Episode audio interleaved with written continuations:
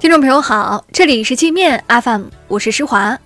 今天是三月八号，祝所有的女性朋友们节日快乐。那我们来关注今天都有哪些消息呢？首先，我们来关注国内方面。外交部长王毅今天在记者会上说，孟晚舟案不是单纯的司法案件，而是蓄意的政治打压。中国政府将坚定维护中国企业和公民的正当合法权益。也支持相关企业和个人拿起法律武器维护自身权益，不当沉默的羔羊。据海关总署统计，受春节等因素影响，今年二月份我国出口同比下降百分之二十点七，进口同比下降百分之五点二，当月贸易顺差四百一十二亿美元，较上月扩大二十点四亿美元。湖南省市场监管局禁止全省槟榔生产企业宣传槟榔，不得在报纸、电视台、网络等所有渠道发布槟榔广告。槟榔已被列为一级致癌物，长期咀嚼槟榔容易患上口腔癌。台湾地区领导人选举临近，眼看着主张“九二共识”的韩国瑜风头不减，国民党内有意参选的大佬们都开始在两岸议题上转变立场。连向来被称为“蓝皮绿心”的王金平也喊出了“两岸同根生”的口号。地产中介巨头链家实际控制人左晖因一宗房产交易纠纷，被北京市东城区法院列入老赖名单。东城区法院发布限制消费令，禁止左晖乘坐高铁、飞机商务舱、住星级酒店和购买房地产。链家称，所涉案件与左晖没有实质关系。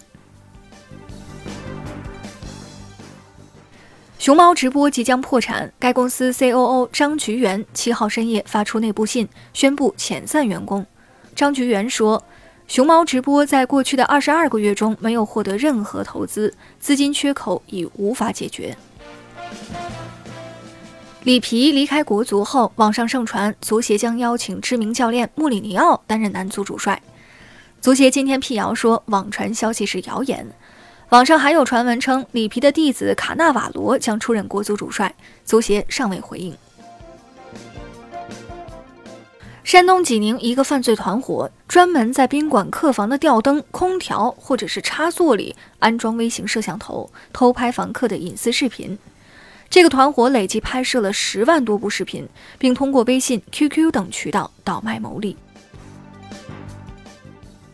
北京地区出现了一种以拍卖为名的诈骗活动，一些非法机构专门诱骗六十到八十岁的老人拿出家中的物品参加黑拍，骗取拍卖手续费和专家鉴定费。我们再来关注国际方面的消息，越南法院以制造公共混乱罪判处十五名反华示威者两年到三年半不等的刑期。这十五名越南人去年煽动越南群众反华。阻碍一条重要高速公路长达十五小时。德国经济部长说，德国不想禁止华为参与该国的五 G 网络建设，德国将修改法律，加强数据安全保护。这样做是针对电信网络设备供应商，不是专门针对华为。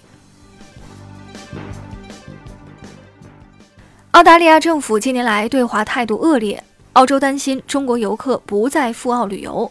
于是痛下血本，计划花五百万澳元在中国打广告，称澳洲不危险。虽然没有免费的 WiFi，但是中国人还是应该去。川普发布命令，要求情报部门不要公开美军在对外空袭中打死的平民人数。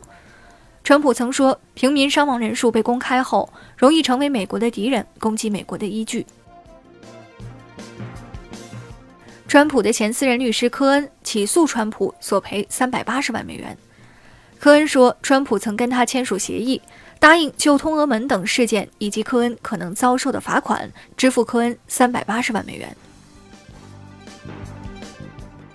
川普的前竞选经理马纳福特因涉嫌税务和银行欺诈被判刑三年零十一个月。马纳福特是川普通俄门的一个心病。普京指责西方国家正在俄罗斯境内加紧间谍活动。普京说，俄方去年一共处理了六百多名间谍在俄罗斯的非法活动。俄罗斯近日逮捕了四名违反移民法的美国人，其中两人已被驱逐。